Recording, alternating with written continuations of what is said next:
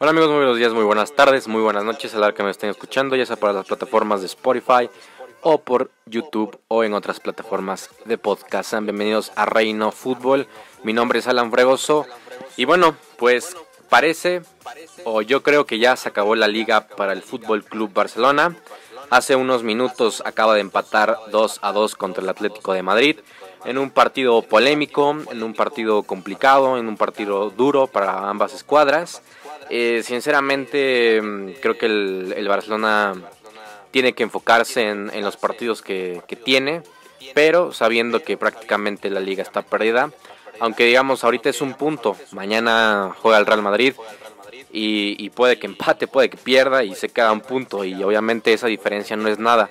Pero con lo que hemos visto del Madrid, que ha sabido sufrir, que tal vez no es el mejor equipo ni juega lo mejor posible, pero es un equipo que ha sacado los partidos, que ha sacado los partidos a flote y que a pesar de que los haya ganado 1 a 0 y con hay algunos, algunas polémicas, los ha ganado, ¿no? Entonces parece que mañana el Real Madrid es muy favorito y sinceramente pienso que va a ganar y que no va a dejar puntos en el camino. Ahora bien, vamos a hablar de un poco del partido. Eh, pues todo empezó bien, ¿no? Con, con ese autogol de Diego Costa. Eh, la verdad es que hasta ese momento el Barcelona había tenido el balón. Eh, sinceramente estos partidos siempre son así, no una alta posición del, del Barça y el Atlético de Madrid pues, eh, pues bien compacto, bien, bien compacto entre líneas, es un equipo que siempre está corriendo y es un equipo que sabe a lo que juega y cuando se enfrenta al Barcelona pues obviamente se encierra un poco más y siempre está buscando el contragolpe con futbolistas rápidos, con futbolistas inteligentes. Eh, al final quedó la posesión 72% a favor del Barcelona y 28% a favor del Atlético de Madrid. O sea, una, una cosa de locos, o sea, es muchísima posesión y es, así, siempre son los partidos así. Pero en remates, pues el, Atlético de Madrid tenía, tiene 9 y el Barcelona quedó con 12, entonces tampoco hubo una gran, gran diferencia. En remates al arco también, 5 del Barça, 3 del Atlético. Y bueno, la verdad es que mm, fue un partido polémico. Creo que pues el, primer penal del Atlético de Madrid creo que sí es discutible, pero creo que ahí ya es interpretación del, árbitro, es interpretación del VAR. Y lo que yo siempre he dicho que es que esto es muy normal, o sea, siempre pasa esto con los porteros, de que se adelantan un poquito y sin embargo otros árbitros pues no hacen absolutamente nada. Y este sí, este sí lo, lo, volvió a, repetir. Entonces creo que ahí en, en la comisión de árbitros, en donde están todos los árbitros, deberían hablar, deberían realmente platicar esto, porque hay muchas veces en que pues es interpretación del, árbitro. Y en o sea, yo he visto muchos partidos en la liga que estos penales no se repiten, aparte es por muy poco. Entonces creo que ahí ya depende y tiene que haber o todas son sí o todas son no. No puede haber algunos partidos sí, algunos partidos no, ¿no? Eh, y bueno, pues el Barcelona, bueno, fuera de eso, también el segundo penal para mí no es penal, o sea, en lo absoluto, ya ni Carrasco se tropieza con su pie. Si bien si hay algún, hay un contacto que tal vez el ángulo de la cámara no deja ver muy bien con Semedo, pero en lo absoluto, o sea, no, no creo que hay penal, o sea, es, para mí es un, penal inventado. Y aparte el bar lo, tiene ahí, o sea, yo, yo a veces no entiendo esta cosa, yo no entiendo a veces el bar que hace estas cosas, o sea, debería haber por lo menos dicho el árbitro que lo fuera a ver porque estaba muy dudoso, demasiado dudoso y para mí no era penal. Pero bueno, el caso es que Saúl lo convirtió, los convirtió y bueno, por parte del Atlético llegaron esos dos goles. Y el Barcelona siempre estuvo buscando, estuvo ahí con Ricky Puch, que para mí sigue siendo fantástico. Y que tal vez, tal vez mañana hago un video sobre, sobre este futbolista.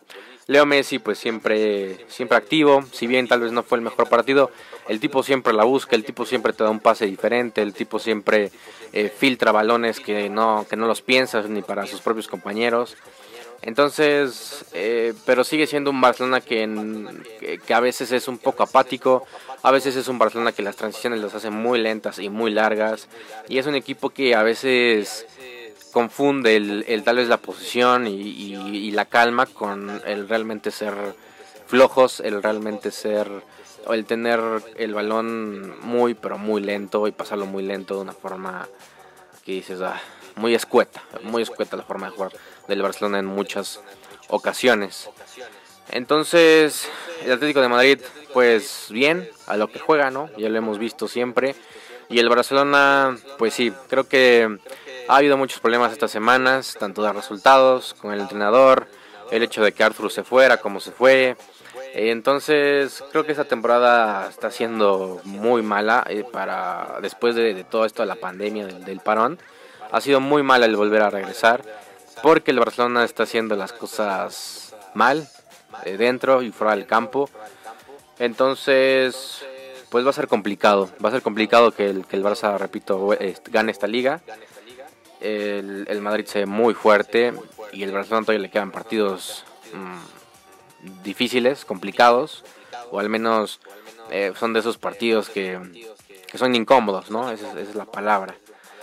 Entonces, bueno, me interesaría acá en los comentarios, eh, pues qué piensan de este equipo, qué piensan de Setien, si está bien, si no está bien.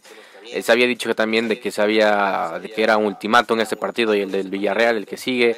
Eh, sinceramente a mí Setien es, es, un entrenador que lo hizo muy bien el Betis, es un entrenador que llevó a, al Betis a la Europa League, que en la liga estuvo compitiendo muy bien y que en Copa llegó a a instancias finales. Entonces para mí es un buen entrenador. Solo que tal vez el Barcelona le ha quedado un poco grande o tal vez los jugadores no, no tienen esa simpatía, ¿no?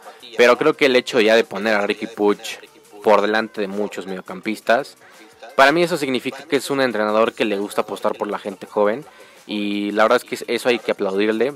Probablemente haga otras cosas que no están bien, pero lo de Ricky Puig para mí es, es un gran éxito en, esta gestión porque Valverde nunca le dio minutos, otros entrenadores que también estuvieron no le dieron minutos. Para mí Ricky Puig ya tuvo que haber estado desde hace dos años jugando constantemente eh, y bueno, pues ahorita con 20 años ya está jugando y tiene que seguir en esa línea y el entrenador que, que llegue y que si, si lo cambian aquí que se tiene, tiene que mantenerlo, tiene que mantenerlo sí o sí porque sería un desperdicio.